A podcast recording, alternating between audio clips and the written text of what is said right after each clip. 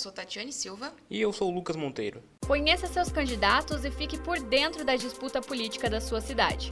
Está começando agora a Conexão Eleitoral passa por uma crise climática. O aquecimento global aumentando, o dia da sobrecarga da Terra chegando cada vez mais cedo, consumo exacerbado dos recursos naturais que são limitados, tudo conspira para um cenário que tende a piorar rapidamente nos próximos anos. Sem contar mandatários que negam o momento delicado que vivemos. Isso nos faz prestar mais atenção no que acontece à nossa volta. Exatamente, Lucas. Nesse momento, Sorocaba passa por um rodízio de água por conta das altas temperaturas e do consumo maior. A importância de mananciais e florestas foi escancarada quando, em agosto de 2019, o estado de São Paulo viu o dia virar noite em plena 3 horas da tarde, resultado das fumaças das queimadas na Amazônia. Apesar de Sorocaba nunca ter se preocupado tanto com a questão ambiental, nós vimos ao longo dos anos promessas importantes de serem feitas, como a despoluição do rio Sorocaba. Em um artigo publicado no Cruzeiro do Sul em junho de 2019, intitulado A Busca pelo Saneamento de Qualidade para os Sorocabanos,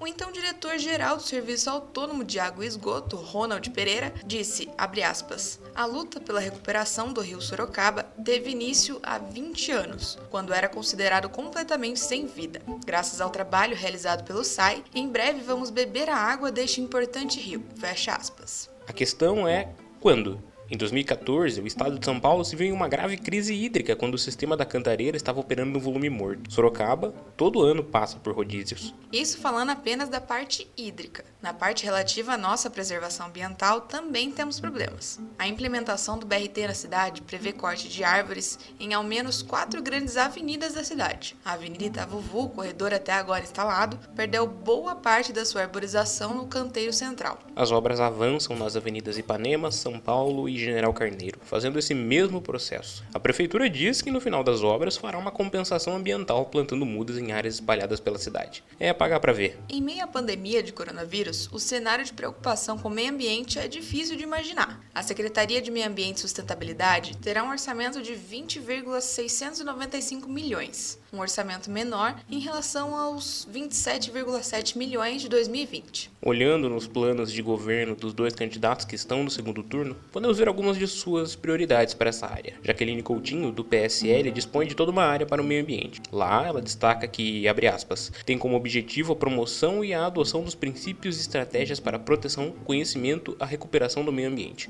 o uso coerente dos recursos naturais, a inclusão do desenvolvimento sustentável na formação de políticas públicas de forma participativa e democrática e a manutenção de qualidade ambiental do nosso município. Fecha aspas. Nas propostas, Jaqueline promete a revitalização dos parques municipais, criação do programa de fazendas urbanas e da estruturação de ciclovias e pistas de caminhada, incentivando um ambiente mais sustentável e de fazer com que o cidadão tire menos o carro de casa. Já Rodrigo Manga, do Republicanos, também dedica um tópico próprio para o meio ambiente. Ali ele deixa apenas suas propostas, como expansão da coleta seletiva, desenvolver ações de adaptação às mudanças climáticas, redução de desperdício, entre várias outras. É diante dessa situação que nós conversamos com o ambientalista e ex-vereador para entender os desafios e preocupações que o novo prefeito terá que ter com a questão ambiental e com o orçamento reduzido. Então vamos falar um pouquinho de meio ambiente, perspectivas para 2021 nesse cenário que a gente está vivendo de Sorocaba, pós-pandemia, provavelmente um, um, governo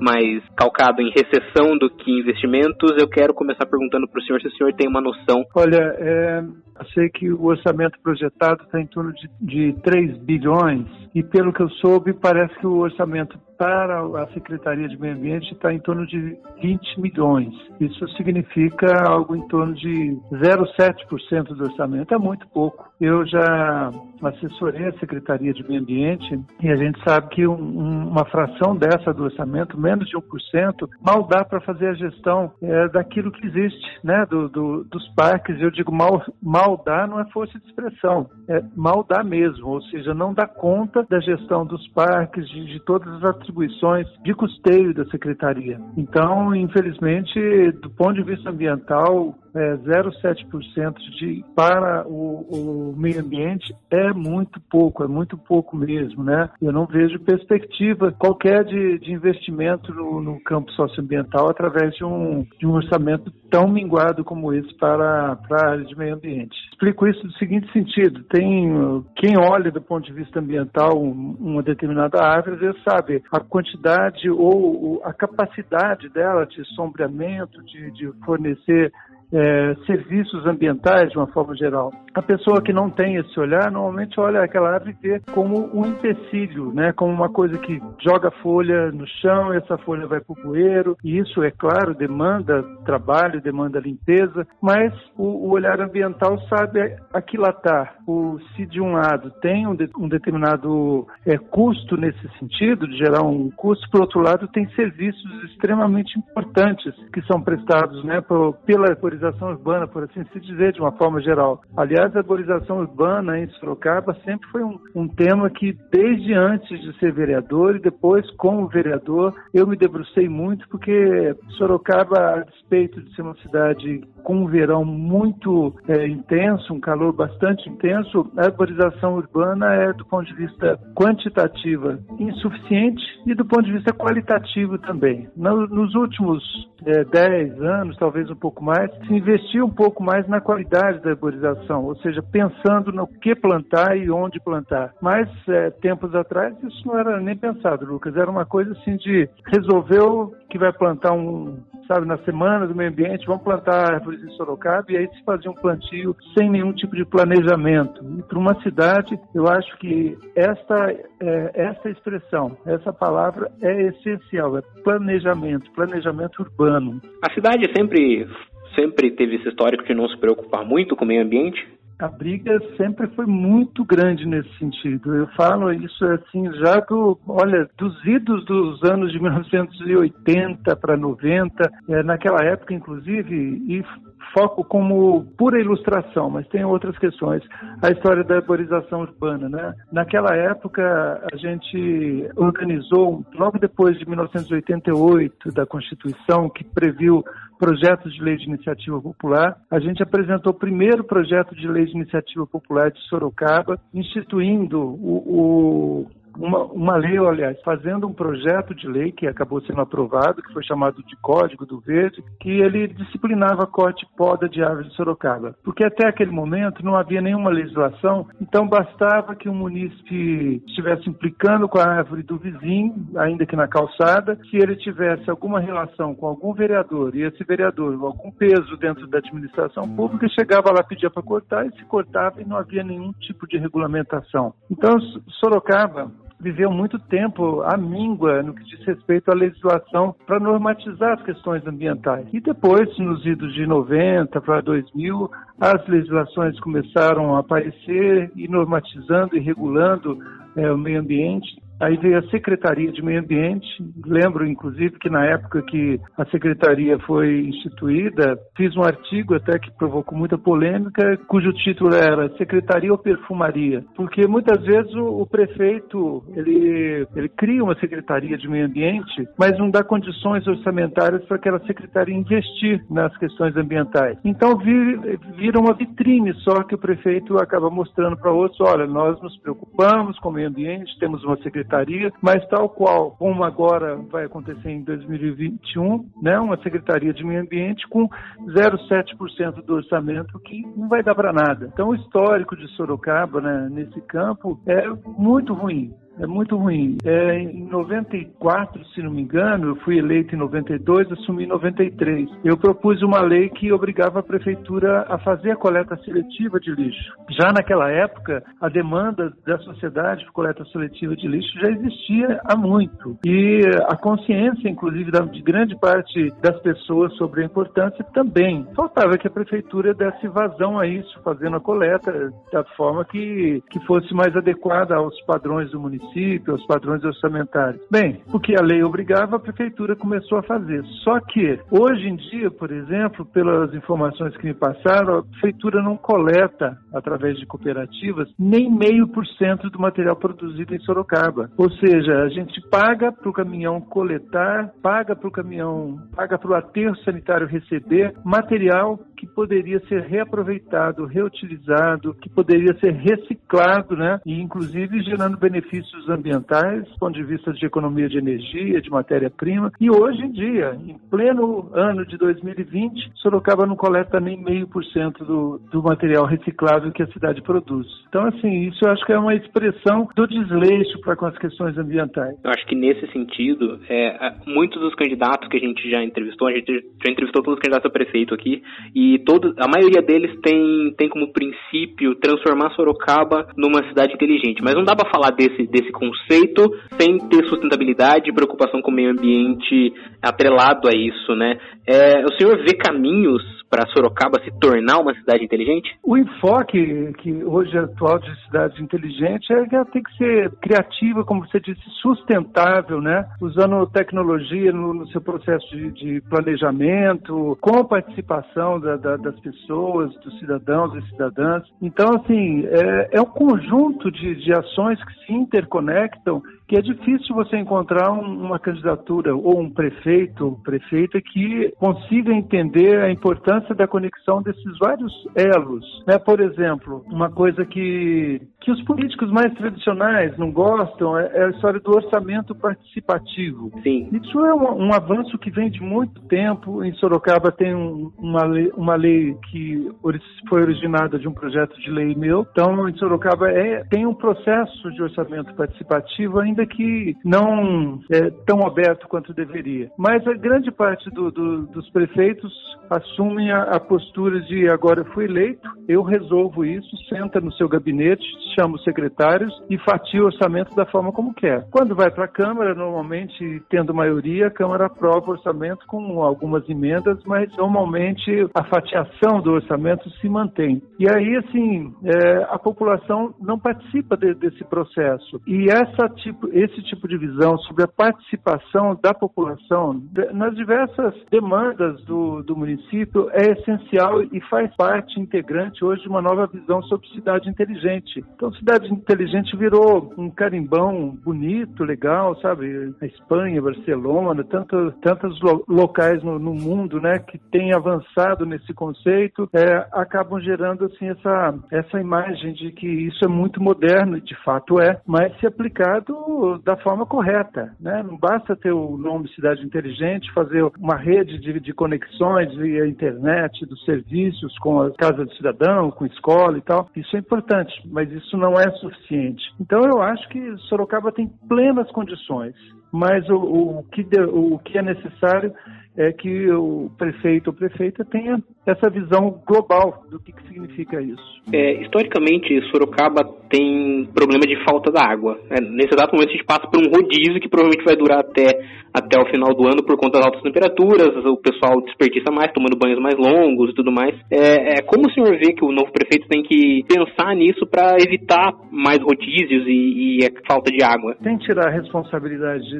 da gestão no município, os problemas relativos aos recursos hídricos, eles são planetários, né? O planeta está passando por uma escassez hídrica que preocupa cada vez mais, né? A gente vê, por exemplo, o oeste do, dos Estados Unidos, especialmente a Califórnia, né? naquela secura, tendo que buscar é, água de quilômetros e quilômetros e a perspectiva é de, é de isso se agravar cada vez mais. Eu acho que, então, estava dizendo assim, o município tem responsabilidade, mas tem um, uma questão global que tem relação com as questões ambientais, né? A gente está destruindo as florestas que são protetoras né, das nascentes, dos recursos hídricos, e isso nos afeta. Aqui no Brasil, por exemplo, é, a destruição acelerada da floresta amazônica, que já vem dos três últimos anos e se acelerou fortemente do ano passado para este ano, isso pode provocar um problema mais grave aqui para o Sudeste. Há um, um estudo feito por, por um cientista brasileiro com um estadunidense, o brasileiro se chama Antônio Nobre, ele fez um estudo mostrando que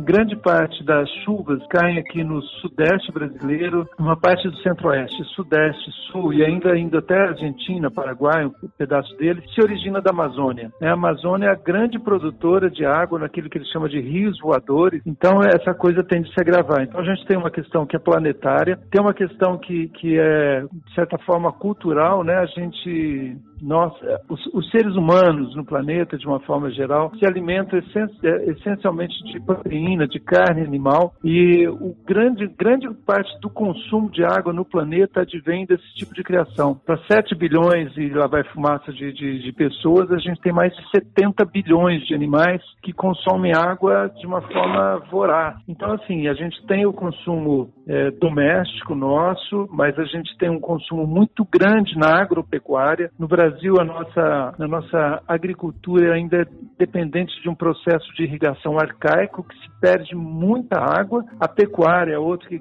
se gasta muita água. Então, esse tipo de, de cultura alimentar teria que ser repensado. E do ponto de vista das ações municipais, há que se também é, ter um, um processo de, de, de avaliação sobre o consumo de água nas indústrias, que é também grande, maior do que o consumo normalmente é, residencial, e para as pessoas, sem a gente tirar a responsabilidade de cada residência, de cada pessoa, há que se fazer campanhas educativas também, né? campanhas no sentido de se mostrar a importância é, de um consumo racional de água. E já que o senhor mencionou é, ações socioeducativas também.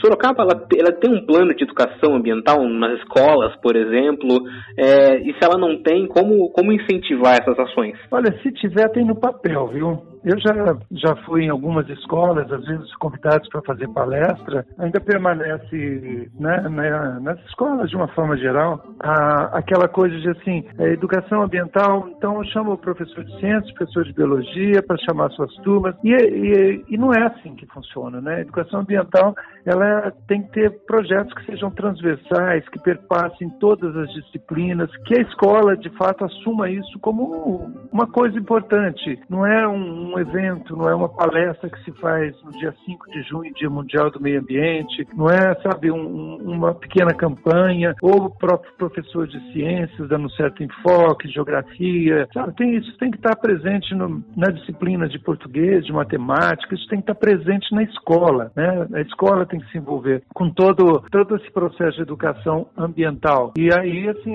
isso eu não percebo, Lucas. Eu acho que pode ser que tenha no papel e, assim, vem de muito longe, vem de, de, de, encontros mundiais, esse conceito de como a educação ambiental deve acontecer, tanto formalmente nas escolas como informalmente na sociedade, mas sabe, na sala de aula, nas, nas escolas, a gente não vê isso aplicado como deveria. Então, cabe aí, dentro do, da Secretaria de Educação, a orientação e, mais que isso, a determinação para que a educação ambiental seja feita da maneira como estabelecido nos, nos conceitos mais modernos, nos conceitos que foram é, tirados de, de, de, de, grandes encontros, como o de Tbilisi e tantos outros aí, que, que estabeleceram de que maneira que a educação ambiental deve ser feita e a importância dela para a sociedade. A gente passou por um momento muito conturbado aqui na cidade recentemente, que foi a implantação do BRT. Causou desemprego, causou um caos na Avenida Itavu, também um desmatamento muito grande, porque todas as árvores que ficavam no caminho da, da dos, dos, das paradas de ônibus foram removidas. Esse desmatamento pode ser substituído? A prefeitura tem que tomar alguma ação para repor as árvores que tiraram do caminho? Olha, eu volto a falar de, de, um, de uma expressão que eu acho que é fundamental. Eu, quando eu, eu ingressei na Câmara Municipal lá em 93, é uma coisa que eu comecei a observar que a gente não tinha um planejamento urbano eficiente. Aí um dos instrumentos, não é o único, mas um dos instrumentos importantes de planejamento urbano é o plano diretor. Então a gente está falando de 1993 e o plano diretor da época era de 1965. Era uma peça arcaica que não tinha nenhuma conexão com a realidade daquele momento. Desde daquela época até o início dos anos 2000, eu briguei para que Sorocaba tivesse um, um plano diretor. E depois acabou tendo o plano diretor, a gente debateu muito esse plano diretor, mas esse fato, Lucas, ilustra pouco de planejamento urbano que a cidade tem. E não é uma característica de Sorocaba, é uma característica normalmente dos políticos do que assumem o executivo, dos prefeitos e prefeitas, que pensam muitas vezes nas suas ações ao longo de quatro anos, quando muito na possibilidade de ser eleito, então uma ação para cinco, seis, sete, oito anos, sei lá. Mas não se pensa numa ação a longo prazo. Então falta planejamento. E aí o que a gente vê nesse caso do, do, do BRT é assim, tá, é um sistema de transporte público mais eficiente que o antigo, mas que também, no meu entender, não, não resolve os grandes problemas que a gente tem de transporte coletivo. E a falta de, de planejamento acaba levando a isso, né? Ele vai ter que passar em determinadas vias, ali você vai ter que ter o, o, o ponto de ônibus e aí se cortam árvores extremamente importantes, tanto do ponto de vista ecológico quanto do ponto de vista da paisagem urbana. Eu, de fato, não sei, Lucas, o que, que isso pode gerar de compensação. Isso, naturalmente, pela legislação, vai ter que ser compensado. Normalmente, essas compensações têm que ser feitas tanto quanto possível no local, nas proximidades do local, do local onde foram retiradas as árvores, se não é possível, em outro local. Mas nada, por exemplo, vai é, restaurar aquela paisagem urbana, né? E Sorocaba, como eu disse desde o começo, do ponto de vista de arborização urbana, ela é muito árida, né? Tem ruas que você olha assim ao longo de quarteirões e quarteirões, você não vê quase nada de árvore. E quando vê, às vezes, mal mal planejadas, você coloca uma sibipiruna que não é adequada para uma calçada, então ela levanta a calçada. Então é, é planejamento urbano, né? A, a própria história do, do, BRT mostra bem isso, né? Foi um, um programa que se tirou, acho que praticamente de véspera de eleição, porque havia uma demanda por melhoria do transporte público, mas sem se aquilatar exatamente quais os impactos que aquilo poderia provocar no seu processo de implantação, impactos né, socioambientais e socioeconômicos, que de fato a gente viu que foram muitos. Maravilha. Para a gente finalizar então, Gabriel, eu quero perguntar para você: a, a, próxima gestão, ela vai ter espaço para investir no meio ambiente? Olha, é, se a gente for pegar esse orçamento que está sendo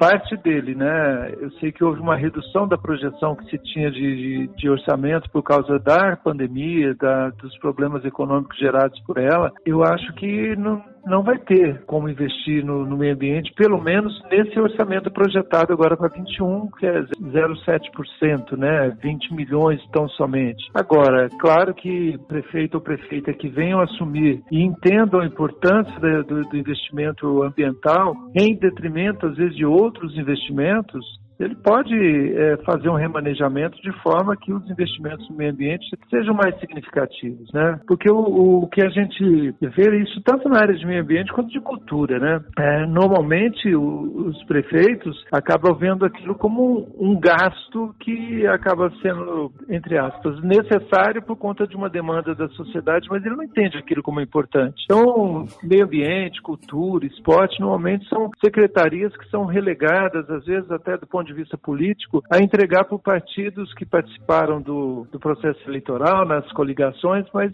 partidos de menor é, significância política. Né? Então, é, Infelizmente é isso que acontece. Eu lembro quando a gente estava debatendo a lei de incentivo à cultura em Sorocaba e eu promovi uma audiência pública na Câmara, o secretário de Desenvolvimento Econômico, quando eu discursava sobre a importância de investimento em cultura, ele falou como se fosse uma coisa que fosse nos chocar. Ele falou: olha, vocês que sabem, orçamento é uma peça única. A gente vai acabar tirando isso da saúde e da educação para ir para cultura. Como se isso fosse um grande absurdo. E de fato, não, obviamente não é, né? A cultura é essencial para a sociedade, para o desenvolvimento da sociedade, para que as pessoas se entendam como, como um grupo social, se respeitem na sua diversidade. Então isso é muito importante. Da mesma forma o meio ambiente, ele não é é, ele não é gasto, um dinheiro que você joga no, no meio ambiente que vai para o ralo. Ele é um investimento, é um investimento inclusive em saúde. Uma cidade que tem uma arborização urbana, aquilo que hoje modernamente se chama de floresta urbana, bem feita, né?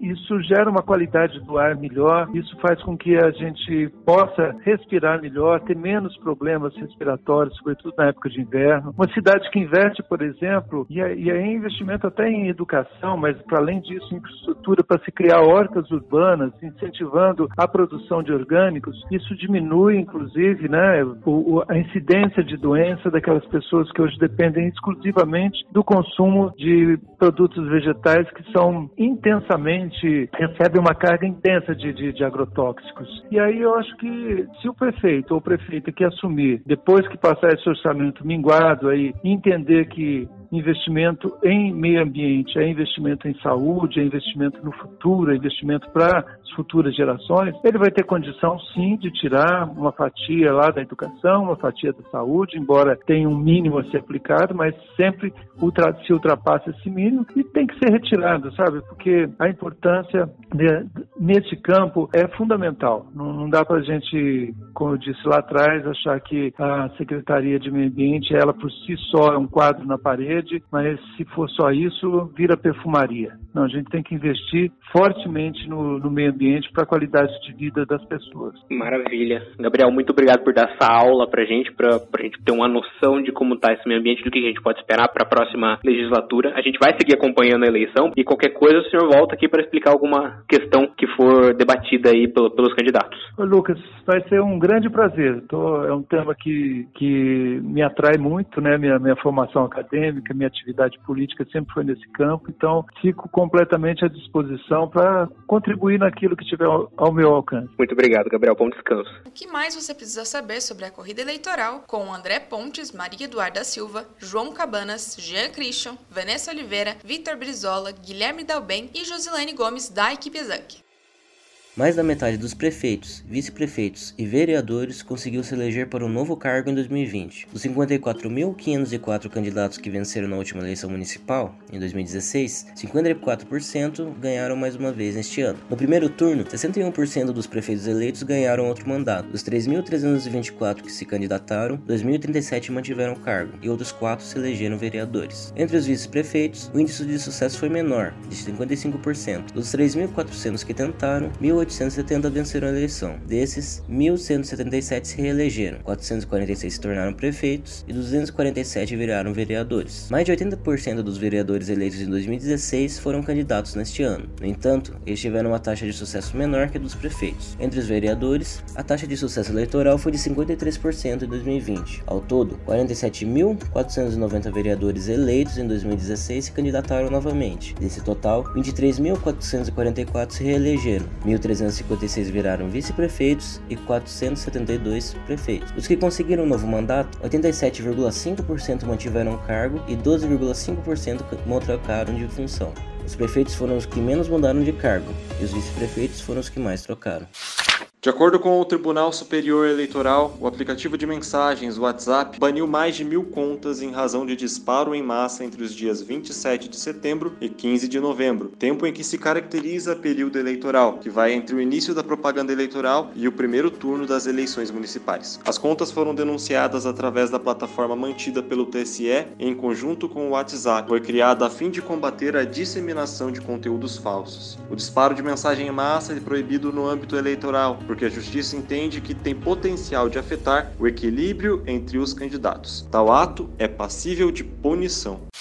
Segundo o TSE, o perfil médio do vereador eleito para 2021 é homem, branco, casado, com ensino médio completo, 44 anos e vereador como profissão declarada. Os homens representam 84% e as mulheres apenas 16% do total de eleitos. Já os brancos são mais da metade deles. Do total, 37,4% têm ensino médio completo. A idade média é de 44 anos, sendo que os mais novos têm 18 e o mais velho tem 90 e os casados são maioria, com 61%, e os solteiros com 31%. As vereadoras eleitas somam um pouco mais de 9 mil para pouco mais de 48 mil vereadores nas câmaras espalhadas pelo Brasil. Mais de 900 casas não terão nenhuma mulher sequer. Do total, 21% dos eleitos já declaravam vereador como ocupação durante o registro da candidatura, um indicador da taxa da reeleição de vários deles. Depois dos vereadores, quem mais se elegeu foram servidores públicos públicos municipais, que correspondem a 9% do total, os agricultores com 9%, os empresários com 6% e comerciantes com 5% são outras das profissões mais declaradas.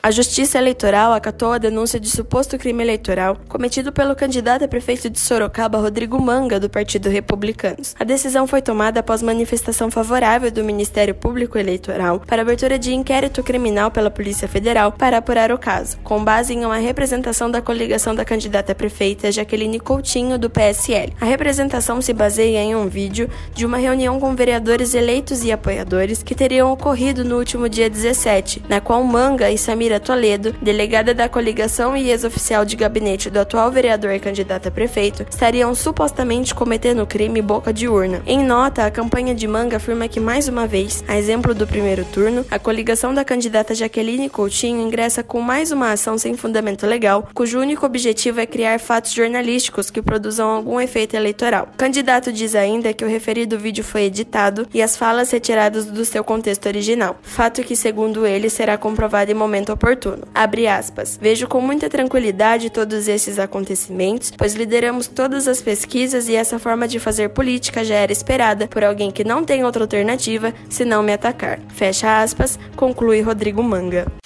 Antes de terminar, dois recados rápidos. No dia 29 de novembro, data do segundo turno, nós da Ponta MP3 faremos uma live para acompanhar a apuração dos votos, discutir como foi essa campanha até o segundo turno, entre outras coisas. No domingo, a partir das 5 horas da tarde. Anota aí na agenda e vem acompanhar a apuração com a gente. Outro recado importante é para você que vai votar. No dia 29 de novembro, as mesmas regras do primeiro turno continuam valendo. O uso da máscara será obrigatório. Quem chegar ao local de votação com o rosto descoberto poderá ser barrado na entrada. O eleitor deverá passar álcool gel na nas mãos antes e depois de votar, além de levar a própria caneta para assinar o caderno de votações e de manter o distanciamento social dentro da sessão eleitoral. Lembrando que o horário de votação foi ampliado, será das 7 às 17 horas, com horário preferencial das 7 às 10 para os maiores de 60 anos. Também não é necessária a apresentação do título de eleitor na hora de votar, apenas o documento oficial com foto. Então é isso. O podcast Conexão Eleitoral, uma parceria entre Ponto MP3, Exanque Sorocaba e Cruzeiro do Sul, fica por aqui. Você pode nos encontrar nos aplicativos Spotify, Apple Podcast, Google Podcast,